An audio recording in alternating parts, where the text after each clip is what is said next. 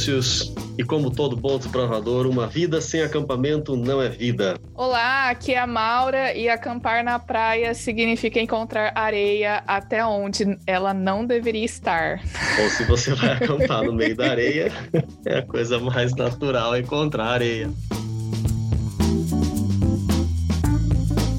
Bom, sejam mais uma vez bem-vindos a mais um episódio do Origens Podcast. Hoje nós vamos dar sequência à nossa minissérie Galapagueando. Esse já é o terceiro episódio e se você tem curiosidade de aprender mais sobre outros lugares, você tem que conhecer esse lugar incrível que são as Ilhas Galápagos. Nós já tivemos dois episódios em que a nossa coprodutora Maura Brandão a doutora Maura Brandão, Quase. que está morando em Galápagos, ela, ela tem é, contado algumas experiências para a gente, como é a vida em Galápagos, falou sobre as tartarugas e a gente tem outros animais para conhecer sobre essas ilhas. Então, vamos lá, vamos aprender mais um pouquinho agora, certo, Maura? É isso mesmo. Eu vou contar um pouquinho como foi a experiência de acampar aqui em Galápagos na praia primeira vez que eu fui na vida. E também vou contar algumas curiosidades das coisas que eu consegui observar por lá. Mas antes da gente falar sobre é, o acampamento, sobre os animais que eu vi, sobre as experiências que eu tive, a gente dá aqueles recados de sempre. É muito legal ver a galera ouvindo o podcast e o pessoal comentando no nosso Instagram.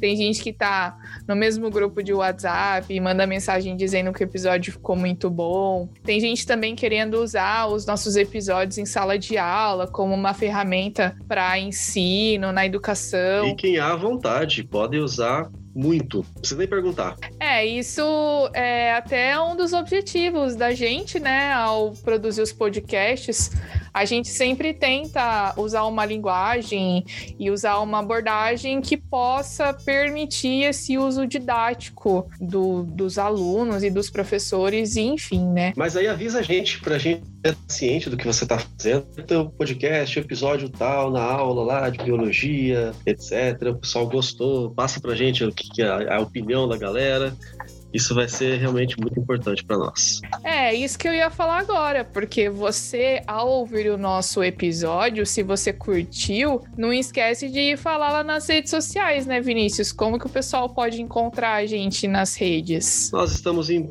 acho que todas as redes, ou quase todas as redes, quase todas ainda. Mas você vai encontrar a gente no Facebook, no Instagram, estamos no YouTube, procura Origens Podcast, só tem a gente lá pelo menos por enquanto, somos exclusivos. Você vai encontrar a gente com bastante facilidade. Nas plataformas da Podosfera, Spotify, Deezer, Google Podcasts, Apple Podcasts, etc. Podcasts, todos eles ali a gente está. No Anchor você vai encontrar a gente com facilidade também. É só lembrar do nome Origens Podcast. É isso mesmo. Inclusive, falando de redes sociais, uma coisa muito legal que você pode fazer para ajudar o nosso Insta, lembrando que no episódio passado a gente lançou um desafio, né? A gente quer chegar até o dia 31 de dezembro com 500 seguidores e estamos crescendo. Mas uma coisa que você pode fazer para ajudar a gente a aumentar o engajamento é enviando as postagens do nosso Instagram para os seus amigos, né?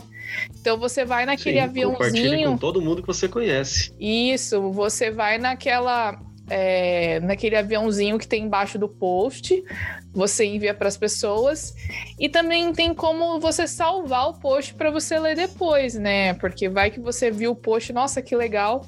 Queria ler mais sobre isso nos textinhos que a gente posta durante a semana, que o Vinícius escreve. Você pode salvar esse post ali no, no lado direito, logo embaixo, tem essa opção de você salvar para você poder ler esse textinho depois e poder saber um pouco mais das curiosidades que a gente comenta por aqui.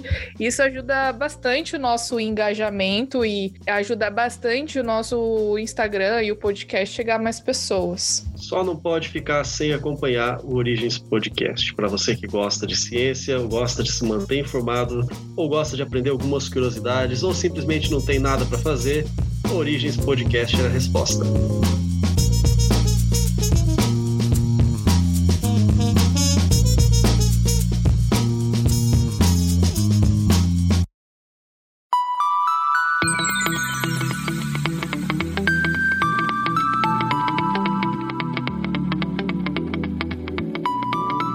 Fazer uma viagem para a ilha de Baltra. É uma das ilhas do arquipélago de Colon. Falei certo agora, né? É, esse é o nome oficial, né? Eu, eu, na última vez que eu tentei falar o arquipélago, o nome do arquipélago, na última vez eu me bananei todo, misturei os nomes, mas agora acertei. As Ilhas Galápagos, o nome oficial delas é Arquipélago de Colon. A Maura mora na ilha de Santa Cruz, né? É a mais povoada dentre todas essas ilhas do arquipélago, e ela recebeu um convite bastante curioso e que se mostrou um convite excelente. Já está até torcendo para ter outro convite, olha eu aqui falando por ela. Mas foi até a ilha de Baltra. Maura, começa é, relembrando para o pessoal aqui, então, como é que era, como é que é essa disposição das ilhas, onde fica Baltra, onde fica Santa Cruz, qual é a relação de um com o outro, por que, que vocês foram para Baltra, por que, que lá foi escolhido, é, o que, que tem a ver o, o acampamento lá. Começa a contar para gente. É, o legal da ilha de Baltra é justamente o porquê que ela é importante, né? Eu acho que uma das coisas que faz a ilha ser mais importante, lógico, além da riqueza da biodiversidade dos animais que eu vou falar para vocês daqui a pouco, é que o aeroporto para chegar aqui em Galápagos fica lá. Então, para você vir para cá, só pode chegar de avião. E o aeroporto que eu recomendo para vocês é o aeroporto da Ilha de Baltra, porque é exatamente esse aeroporto que você precisa vir para chegar na Ilha de Santa Cruz, que é onde fica o museu que eu trabalho e onde eu moro. Mas além disso também, a ilha tem muitas praias legais e foi justamente para lá que a gente foi acampar. A Ilha de Baltra ela fica bem do ladinho da Ilha de Santa Cruz.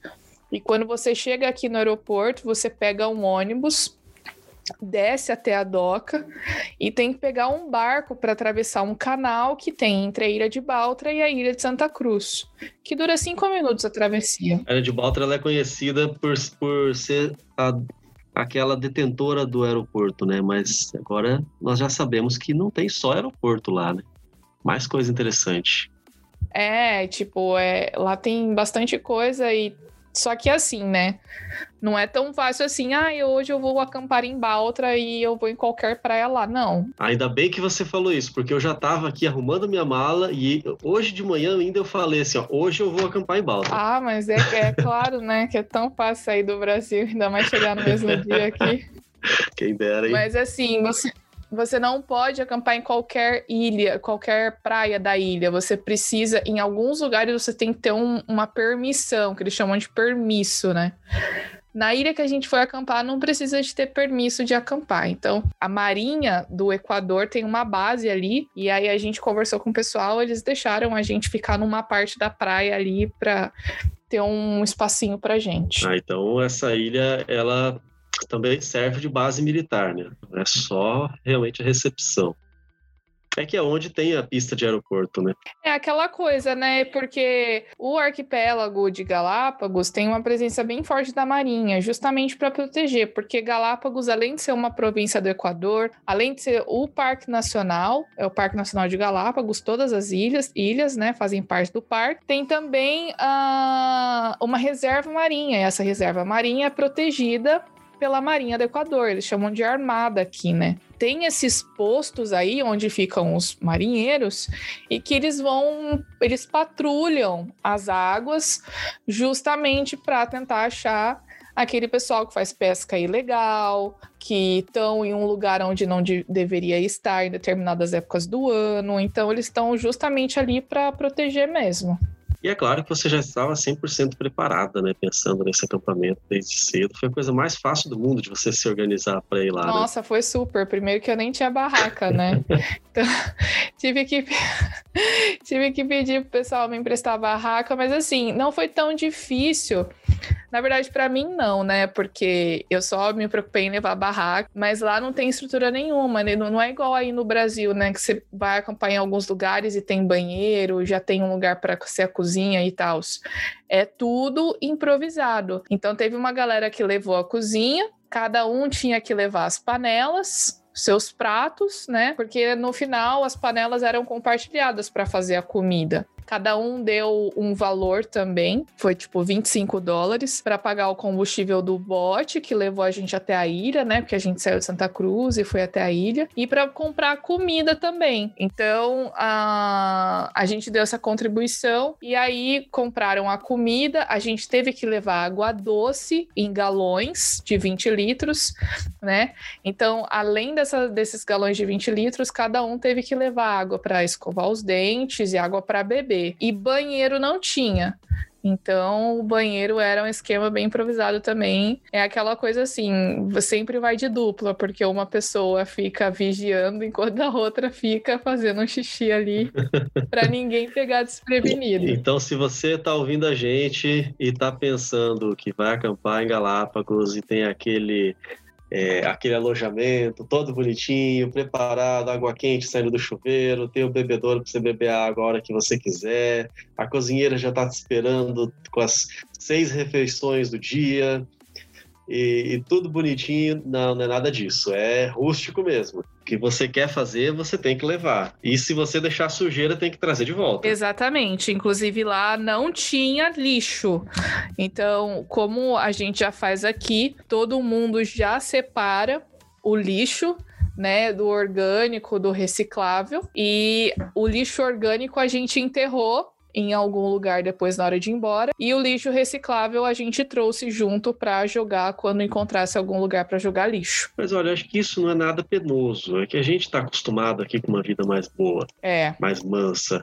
É, lá não, esse é o modo de vida deles, né? Vamos lembrar que o nosso amigo que acompanha as nossas séries, que as Ilhas Galápagos, elas é, são patrimônio de, de, de preservação mesmo. As principais linhas de pesquisa, inclusive, têm a ver com a preservação, seja com as espécies é, endêmicas, naturais do local, para preservar essas espécies, ou aquelas que são invasoras, que vêm de fora e se proliferam, para tentar controlar né, e tentar manter esse, é, esse equilíbrio. As inúmeras regras, inúmeras leis de restrição à quantidade de pessoas, o tipo de atividade que elas vão fazer, emprego, passeio, tudo. Tudo isso é feito pensando na preservação das ilhas. Ali nós temos um importante lugar para é, conhecermos a história natural, conhecermos sobre as espécies e se a gente perder essa, esse material que a gente tem vivo, a gente não vai ter em nenhum outro lugar, não vai achar fácil assim em outro lugar. Então, preservação é a palavra-chave para tudo que você fizer ou pensar sobre Galápagos. Não poderia deixar de ser com os acampamentos. Ao mesmo tempo, dá para a gente reforçar que, apesar de tantas regras e tantas restrições, é possível se divertir bastante inclusive fazendo um acampamento, né? É, assim, uh, antes que as pessoas pensem que esse episódio vai ser uma descrição de todas as atividades que eu fiz no, no acampamento, não é essa a intenção. Na verdade, a intenção é contar algumas coisas é, diferentes que eu acabei vendo lá. É, principalmente em relação à fauna. É, nós né? vamos chegar lá, ó. cuidado com os spoilers. Pessoal... É, então assim, eu não vou ficar contando, ai, porque no dia tal eu fiz isso. Eu só quero comentar algumas coisas que são muito legais e que a gente não é acostumado a ver quando a gente mora numa cidade, né? No Brasil, por exemplo, jamais. Então, é, a gente chegou na sexta, mas a sexta foi bem tranquilo. Foi aquela coisa só de armar barraca, comer, bater papo e dormir. Aqui no Equador, como a gente está na linha do Equador, o sol nasce muito cedo. É 5 da manhã, às vezes 15 para 5 da manhã já tá claro. Então, a gente também acordava muito cedo. Eu lembro que eu acordei, tipo, eu capotei à noite e dormi, acordei às 5 e alguma coisa, né? E o sol, o já, sol tava já tava pino. E aí, o legal foi que uh, a minha barraca ficava bem de frente pro mar, né? Isso é muito legal. É, então, quando eu acordei, eu acordava, assim, eu abria o zíper. É, de frente pro mar, você tá sendo bastante. É, como é que fala? Tá, tá usando um eufemismo aí, né? Porque eu vi as fotos que você tirou de lá, a barraca tava quase dentro do mar, acho que mais uns dois, três metros, a água já tava entrando. Não, ia ser areia que você ia falar, né? Era água do mar mesmo. É, A gente até ficou preocupado, putz, será que a água vai vir para as barracas? Mas a gente colocou numa distância segura. Então, tipo, o fato de você abrir o zíper e você poder ver o mar assim de frente é bem legal. Só que esse horário das cinco e pouco era bem o horário que as aves marinhas começaram a acordar também. Então eu consegui ver exatamente o momento em que elas começavam a sair para se alimentar. E ali a gente, a gente viu duas aves marinhas que são mais abundantes aqui, na verdade, que são os pelicanos e os piqueiros de patas azuis, né? Que são aí no Brasil o pessoal conhece como albatroz de pata azul. Alguns falam patola também, né? É, eu acho esse nome meio estranho, eu prefiro. Eu acho muito feio. Eu gostei mais do piqueiro. Eu prefiro o piqueiro também. E o meu objetivo principal era tirar foto do piqueiro, né? E também ver as iguanas terrestres, porque aqui perto da minha casa, na Ilha de Santa Cruz, eu vejo muitas iguanas marinhas, que são aquelas escuras, as pretas, né? que elas são aí a única espécie de lagarto do mundo que é marinha. Não existe nenhum outro lugar do mundo um lagarto que se alimente de algas marinhas, só a iguana é, marinha aqui de Galápagos. E eu queria ver a iguana terrestre, que é uma iguana que é um pouco mais amarela, é uma iguana que se alimenta de sementes, de cactos, de folhas, de flores. E eu queria ver ela de perto porque eu ainda não havia visto. Uh, então eu tinha esses dois objetivos principais, né? Quando eu acordei, eu consegui ver os piqueiros. E uma coisa muito linda que eu vi foi exatamente o momento que os piqueiros saíam para se alimentar e a forma com que que eles mergulham no mar para poder comer é maravilhoso. Todo o movimento que eles fazem de voar, quando eles veem que tem ali um carduminho de peixes ou que tem uns peixes, o jeito que eles mergulham, a forma com que eles movimentam as asas, eles entram no mar parecendo uma bala. Eles têm um formato aerodinâmico que é incrível. Então, isso me uh,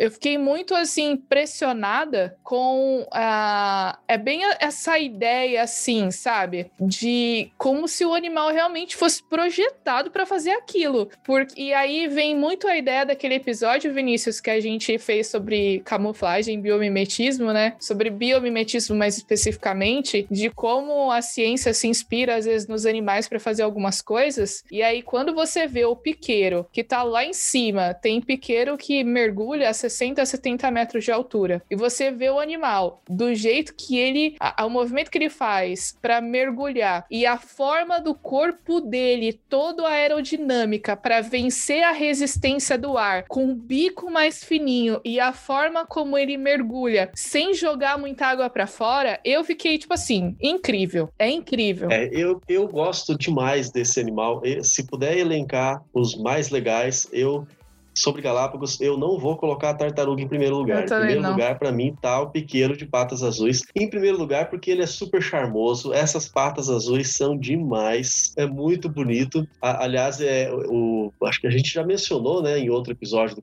Calapagueando, mas o motivo dessas patas serem azuis tem a ver diretamente com a alimentação do, do pássaro por, pelos carotenoides, é isso, né? Que é, deixam essa coloração azulada. Em outros animais, em outros animais, esses carotenoides eles é, enfatizam, né, ou, evidenciam outra cor, mas são as mesmas substâncias também.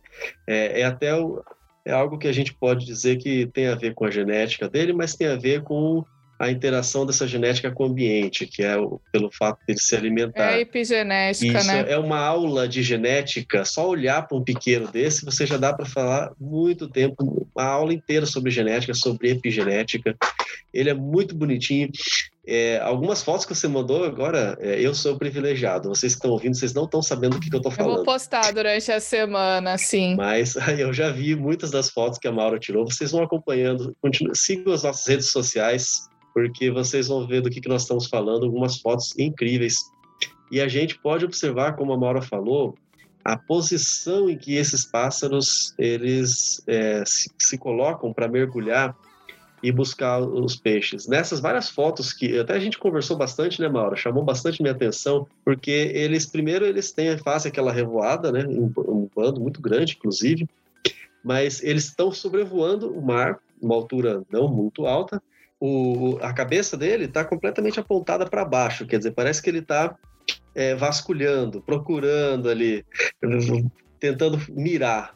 A hora que ele mirou, travou a mira ali, ele dispara o míssil. Aí ele, ele junta as asas, ele mergulha numa velocidade muito grande quando chega mais próximo da, da água, ele abre as asas numa posição que eh, você, você olha, parece um foguetinho certinho, aquele cone e aquelas duas aletas laterais, vamos dizer assim. É, é perfeito nisso. E a maneira como ele entra na água, ele surpreende os peixes de maneira mais fácil, né? Porque ele entra numa velocidade altíssima, até faz um barulho engraçado você falou, né, Mauro? Sim, e assim, a, a outra coisa em relação aos piqueiros, essa questão do voo, e eu tive a oportunidade de no domingo sair com o pessoal para pescar, né? Eu tava com a minha câmera tirando fotos do piqueiro, eu vou postar algumas fotos durante a semana aí pro pessoal.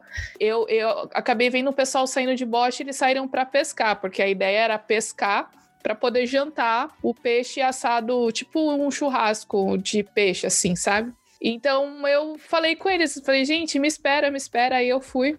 E a gente chegou num lugar lá e, como eu disse, era muito cedo. Nesse, nesse momento da pesca, porque eu acordei, eu vi que as aves estavam começando a sair, eu peguei minha câmera e fui para tentar tirar foto. E aí depois eu vi que o pessoal tava saindo para pescar. Isso já era seis e meia da manhã, tipo seis horas, né? Seis e meia. E aí eu fui com eles. E aí Beleza, eles foram levando um lugar. A gente chegou num ponto que eu tava olhando assim para frente, porque tinha um pessoal na água que tava com um snorkel, dando uma olhada para ver se tinha peixe para eles poderem pescar. E tinha um rapaz lá que tava com arpão também para pescar com arpão, né? Só que eu olhei para trás, eu vi numas rochas uma quantidade tão grande de piqueiros juntos tinha assim centenas, centenas de piqueiros. E eles começaram a sair para voar para comer, né? E aí a gente até viu onde os piqueiros estiverem começando a mergulhar porque ele tem comida, ele tem peixe, partiu, né? Pegar os peixinhos. Eu queria saber como é que eles descobrem onde que tem peixe, porque sei lá, uma altura muito mais baixa, bem pertinho da água. Se eu olho para baixo, eu não vejo peixe nenhum.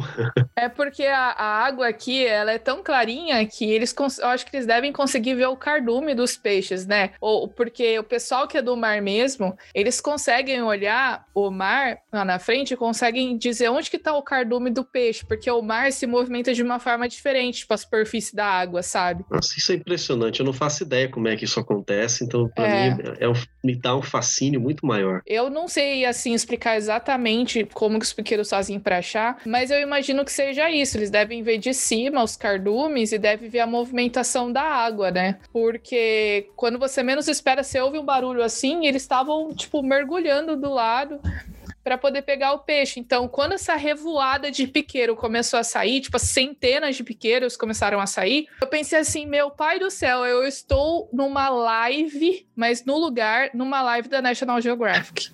Porque eu estou, eu tô vendo aqui uma gravação ao vivo de um documentário da NetGeo. Quando começou a sair aquele monte de piqueiros, começou a mergulhar, mergulhar, mergulhar. Falei, gente, que coisa incrível incrível, maravilhosa. E eu comecei a tirar um monte de foto, né? E aí eu tirei tirando foto, tipo, alguma foto ia ficar boa. E é muito legal porque você consegue ver todos os movimentos dos piqueiros quando eles mergulham, depois quando eles vão sair da água para voltar a voar. Então, são animais assim, é incríveis e interessantíssimos. Eu fiquei ainda mais apaixonada por eles depois de vivenciar esses momentos, de ver esses animais de perto, a forma como eles ficam em comunidade, a forma como eles ficam em grupos, foi incrível, assim, é, foi o dia mais incrível do acampamento, foi esse domingo, a gente ficou umas quatro horas no mar pescando. Sensacional. Eu fiquei com muita vontade de ver agora esses piqueiros aí ao vivo já é de longe o meu animal favorito aí. Já falamos aí bastante das tartarugas.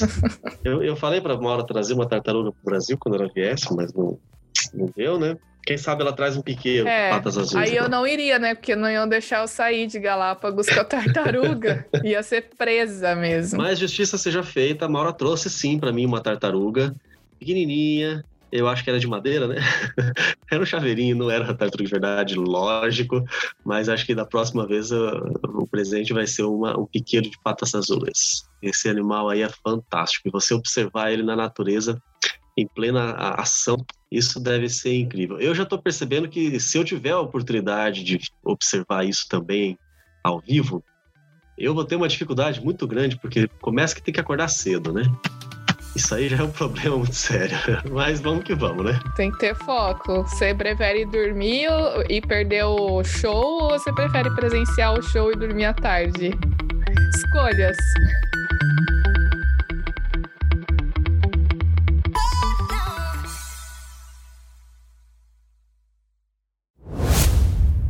E quando a gente fala de Galápagos, a gente quer saber sobre animais. Eu sei que é interessante tudo o resto, a vida aí, mas a gente quer saber sobre os animais, esses que a gente não enxerga por aqui. O que mais que você viu aí? Uma coisa muito legal foi que eu consegui ver as, ver as iguanas terrestres. Eu achei que fosse mais difícil. A gente chegou no fim da tarde, à noite, e elas não estavam por ali. E eu pensei, putz, eu acho que a gente vai ter que ir mais para dentro, né, do mato e tal, dar uma andada por aqui para ver se a gente acha. Essas estavam se fazendo de difícil, né? Pois é. Aí no outro dia, no sábado, a gente tava tomando café e de repente alguém fala: Mira as iguanas! Aí eu olhei e aí tinha três iguanas terrestres. As iguanas terrestres, elas são. Tá, pera, pera, que tem um momento importante agora que a gente tem que enfatizar. Como é que foi o aviso que eles deram? Mira as iguanas, as iguanas! tá vendo? Já, já é internacional e já é poliglota também. Olha aí, que sensacional. E, e elas estavam por ali, eram três. Elas têm mais ou menos o tamanho das iguanas marinhas. As terrestres, elas só têm uma coloração diferente, como eu disse, e comem outras coisas. E elas apareceram ali naquele horário da manhã, né? Um pouco mais tarde. E elas continuaram por ali à tarde e no outro dia apareceram no mesmo horário depois da tarde. Então eu consegui ver bastante os hábitos delas, elas se alimentando do, das folhinhas ali das plantas, elas tentando roubar as cascas de fruta que estavam ali no lixo. Então é, são animais muito interessantes, são animais muito bonitos, né? É, aqui em Galápagos tem três espécies de iguanas terrestres. Tem uma espécie de iguana terrestre da ilha de Santa Fé. Tem a espécie de iguana terrestre que eu vi lá na ilha de Baltra e ela tá em outras ilhas também. E tem a espécie de iguana rosada. Essa eu queria muito ver também porque ela tem uma cor rosa. Só que ela tá numa ilha, num vulcão e a população dela é muito reduzida, então ela é bem rara né? Essa iguana é, rosada, então ela é bem difícil de ver.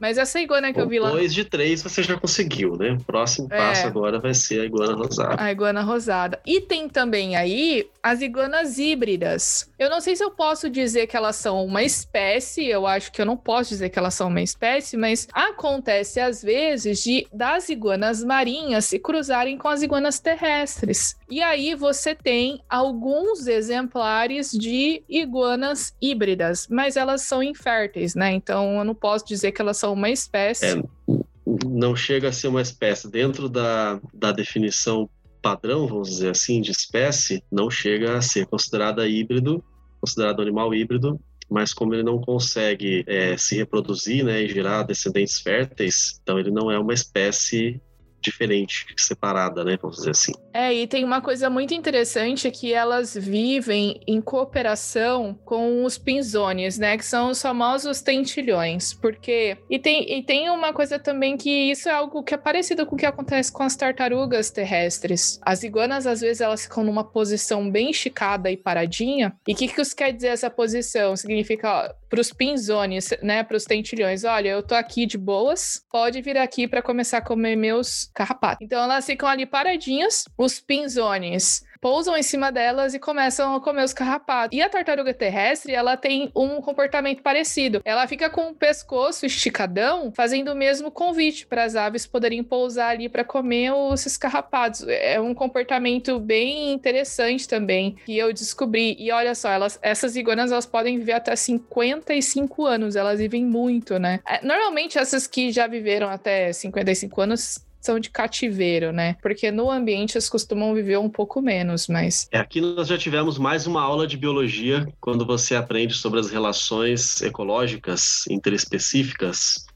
Nós temos aqui a relação de protocooperação. Ela não é uma relação obrigatória, não. mas ela traz benefício para ambas as espécies. Se fosse obrigatório, seria mutualismo, né? Tipo, um é não sobrevive sem o outro. Exato. Protocooperação, não. A a iguana sobrevive sem os pinçones, os pinçones sobrevivem sem as iguanas, mas já que elas estão ali, o, o, pinson, o pinson que é o, o tentilhão, famoso tentilhão, ele se alimenta desses carrapatos e ao mesmo tempo ele alivia o, o sofrimento que as iguanas têm. Então aí esse é o nome, é uma relação específica, interespecífica de protocooperação. É, é muito legal a gente perceber esses comportamentos, né? Como que esses seres vivos, eles vivem assim, e eles vivem em harmonia, e um ajuda o outro, às vezes um depende do outro, nesse caso um ajuda o outro, né? E a gente vê que tá tudo assim, funcionando perfeitamente, é muito legal é, poder observar essas coisas. É, aqui no Brasil a gente sempre vê nas aulas de biologia, nas, nos cursinhos pré-vestibulares e tudo mais, esse é o exemplo do anu e do boi. Sim. Mas agora, sempre que eu for dar uma aula de biologia e falar de relação interespecífica, eu vou variar um pouquinho. Vou usar o exemplo do, tentilhão e da iguana. É, tem outros exemplos legais também, né? Por exemplo, tem uma ave que eu não vou lembrar o nome agora, que às vezes pousa, né, na boca do jacaré, do crocodilo, para se alimentar dos restos de comida, de carne que ficam ali no meio dos dentes, né? Então. Ah, eu lembro de ter ouvido esse exemplo também. É, a gente vê que na natureza é cheio desses exemplos e é muito legal você poder ver um assim ao vivo, né? É muito bacana. E você vê, os animais eles cooperam entre si e o ser humano querendo bater um no outro o tempo inteiro, né? Olha só, a gente tem muito a aprender com a natureza. O, pessoal trouxe os peixes, então eu fui de manhã, Aí a gente pescou três peixes só, mas para 20 pessoas, né? Precisa de mais. O pessoal voltou à tarde e trouxe mais peixes. Só que precisa limpar o peixe. E como ali não tem mesa, não tem cozinha, não tem estrutura, o que, que o pessoal fez? O pessoal foi lá na pedra, no mar, para limpar o peixe, para lavar o peixe, né? Então foi tudo com água do mar, etc. E o que, que acontece? É o mesmo fenômeno que acontece aqui no meio dos pescadores. E por limpar, não é simplesmente dar um banho no peixe, né? Limpar significa tirar não, é aquelas é tirar partes escamas. Que você não vai comer e vai jogar é, fora, né? Então o pessoal começou a limpar e o que aconteceu? Começaram a aparecer as aves, né? Então começou a aparecer fragata, começou a aparecer gaivota, começou a aparecer pelicano para ver se sobrava alguma coisa para eles, né? Só que o pessoal começou a lavar o peixe na água do mar e a gente tava assim na praia. E aí, depois de uns 10 minutos que o pessoal começou a lavar o peixe, lavando na água do mar, o acaba saindo o sangue do peixe. É tudo, né? É, fica o, cheiro do peixe, dá para se sentir de longe. Eu acho que agora o, o ouvinte já tá pensando, imaginando quem foi que sentiu o cheiro desse peixe. Depois de uns 10 minutos limpando o peixe, aparece o tubarão. né? Apareceu de manhã o tuba um tubarão. Apareceu na mesma, na mesma coisa. Então, de manhã apareceu um tubarão, mas pequeno, tipo 50, 60 centímetros, né? É um tubarão que aqui é chamado de tintoreiras. E eles também são conhecidos como tubarão azul. Uma coisa interessante desse tubarão é que a, o nome da espécie desse tubarão foi dado pelo Linneu, que a gente conheceu no episódio passado, né? Em 1758. O Linneu já conhecia Galápagos, Sim, então? Sim, então, não Galápagos, porque esse tubarão ele não é só daqui, ele tá no mundo inteiro, né? Ah, tá. Mas é um tubarão que ele não morde as pessoas, ele não costuma atacar as pessoas, até porque eu acho que ele não, não tem é, esse hábito, né? Aqui. Mas aí ele apareceu de manhã, só que o tubarão que apareceu à tarde, porque o pessoal foi pescar de manhã, aí lavaram peixe de manhã colocaram lá no cooler com gelo. Aí os peixes que chegaram à tarde, eles foram limpar à tarde. O tubarão que apareceu à tarde tinha quase dois metros. E o tubarão, ele veio na praia. Ele não tava, tipo assim, numa profundidade de um metro. Ele tava numa profundidade de 40 centímetros. Então ele veio bem pertinho da praia. E aí, quanto mais. Ele nem estava completamente submerso, né? Uma parte dele estava para fora d'água. É, ele nem tava submerso completamente. Tipo, dava para ver que metade dele, assim, principalmente as barbatanas, essa mais a dorsal, né, que é aqui da aquela característica do tubarão, que você vê ele indo embora ou ele vindo, tava muito para fora.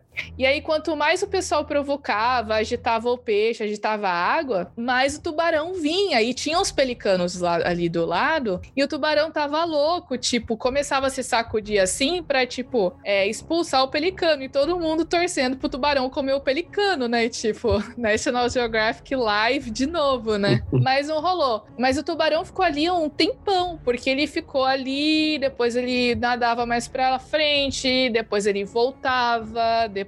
E ele ficou todo oriçado assim por causa do. do devia ter um gosto muito forte na água que o, as entranhas do peixe deixaram, né? A barbatana. E eu nunca tinha visto essa. Sabe essa imagem clássica, né? Do, dos filmes e das séries de tubarão, que você vê só a aletinha dele, a, a barbatana, né? Dorsal vindo assim. E eu nunca tinha visto. E eu lembro que eu vi a, a ele chegando. Quando ele tava chegando, o pessoal tava limpando o peixe e ninguém tava prestando atenção. E eu tava de longe, porque eu tava na cozinha vendo o pessoal limpar o peixe. E tinha uma menina no mar, que é a filha ali do, do pessoal que foi com a gente, né? E aí a gente começou a falar assim. Fiorella, Fiorella, sai daí, Fiorella, sai daí. quando a gente começou a avisar Tiburão, tiburão. né? Que é tubarão em espanhol. Aí que o pessoal viu que o tubarão tava ali e o pessoal começou a, a provocar. Como sabe que o tubarão não ataca, né? Eles meio que provocavam, agitavam água com peixe para chamar o tubarão, assim, né? Foi muito interessante. Eu nunca tinha visto um tubarão daquele tamanho tão perto de mim.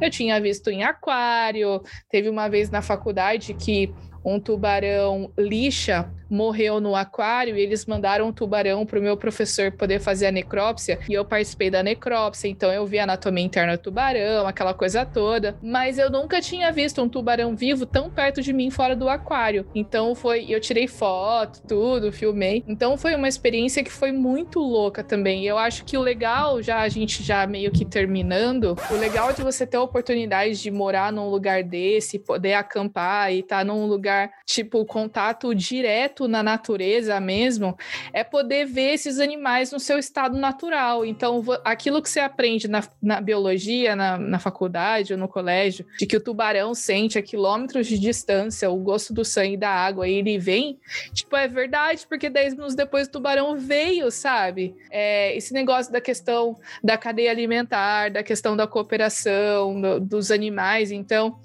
é, eu sempre falo que Galápagos, duas coisas. Primeiro, que você nunca pode sair sem sua câmera. Se você for no mercado comprar coisas, você tem que levar uma câmera, ou celular ou outra câmera. Porque você Artigo vai ver alguma necessidade. né? você vai ver, é, você vai ver alguma coisa que vai te chamar a atenção. Depois de um tempo você acostuma, mas aqui eu ainda não tô acostumada com as coisas, eu tô aqui há quase um ano, né? E outra coisa legal é que você tem uma aula de biologia todos os dias, quando você tem essas oportunidades de ver esses animais, porque aqui é, as iguanas não ficam presas no zoológico. Ah, os o leão marinho que vinha perto da minha barraca toda manhã não tá preso, não tem nada é, é, é, segurando ou separando, tipo, que eu tenha contato com ele. Eu tava na praia ele vinha pertinho de mim nadar. É, então, essa oportunidade de você poder ter o contato com a natureza e ver como que as coisas funcionam no mundo natural, no selvagem mesmo, assim, sabe? As coisas acontecendo, isso é impressionante e marca demais. Então, tem sido muito incrível poder viver essas experiências aqui. E eu deixo um apelo aqui a todas as pessoas, todos os seres humaninhos que, que desenvolvam um pouco mais a sua curiosidade, porque essas aulas de biologia que a gente fala que a gente tem de graça na natureza, e sim, nós temos isso aqui no Brasil todos os dias também, é que é um pouco diferente, aqui a gente está mais acostumado, né? E lá em Galápagos, como a gente estaria, eu não, né? Mas a Maura está ali imersa na natureza, num intensivão, então ela vê com mais facilidade e intensidade. Mas nós temos exemplos bons assim da natureza aqui no Brasil também. É, desenvolver, é, trabalhar essa questão da curiosidade, não ficar simplesmente, olha que bonito. É, vai além, comece a perguntar como, por quê, e se, o que aconteceria. Comece a fazer algumas perguntas, comece a ir atrás. Você vê o, o piqueiro de patas azuis e pergunta por que, que esse pássaro tem patas azuis e por que, que outros não. Vai atrás para descobrir. Você olhar a fragata, a fragata é aquele pássaro que o macho ele tem uma, eu não sei se vou usar o termo correto agora, mas uma espécie de bolsa é, no papo que ele infla e fica enorme, vermelho, bonito, para atrair a fêmea, né? Exato. Me corrija aí se eu estiver errado. É isso mesmo. Pergunte por quê, como que ele faz isso, para que que serve. Uma curiosidade que eu já vou deixar aqui é que ele faz isso para acasalar. Depois que acasalou, ele nunca mais infla dessa maneira, né? Tipo, já cumpriu o papel. É, mas comece a perguntar, comece a, a, descobrir mais o mundo ao seu redor. Você vê quão, quão melhor vai ser a, a, a, sua própria seu próprio senso de descoberta, talvez, como é que posso colocar assim, eu não sei. Curiosidade, né? Isso, mas você aproveita muito mais. Esse é o ponto. É, além de você olhar e falar, nossa, que bonito, é muito bonito sim, mas quando você compreende o funcionamento da coisa toda, parece que esse bonito é, passa a ser muito mais bonito ainda. Tem outro, tem outro significado. É igual eu, eu, eu, sempre falo assim: tipo, é igual quando, por exemplo, você tem a oportunidade de ir para a Europa.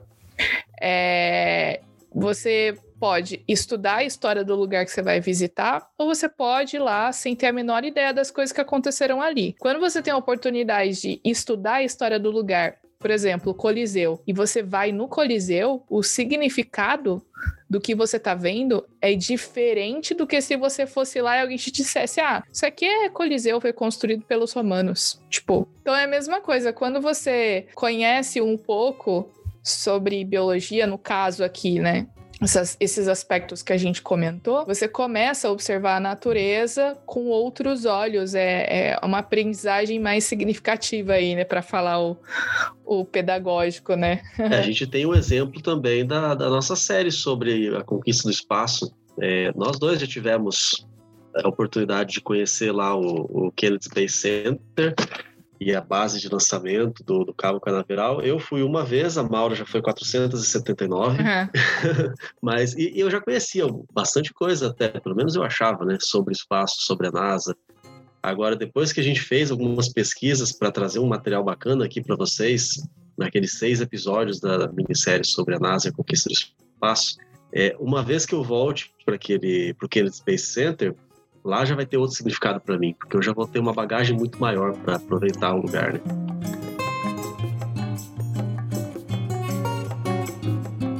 Bom, pessoal, é isso. Esse episódio fica por aqui e a gente volta na próxima semana com um novo episódio do Origens Podcast. Até lá. Não deixe de acompanhar as redes sociais e não perca nenhum dos episódios do Origens Podcast. Com certeza você vai aproveitar demais cada um desses episódios, um aprendizado muito bacana todas as vezes. Um grande abraço para vocês.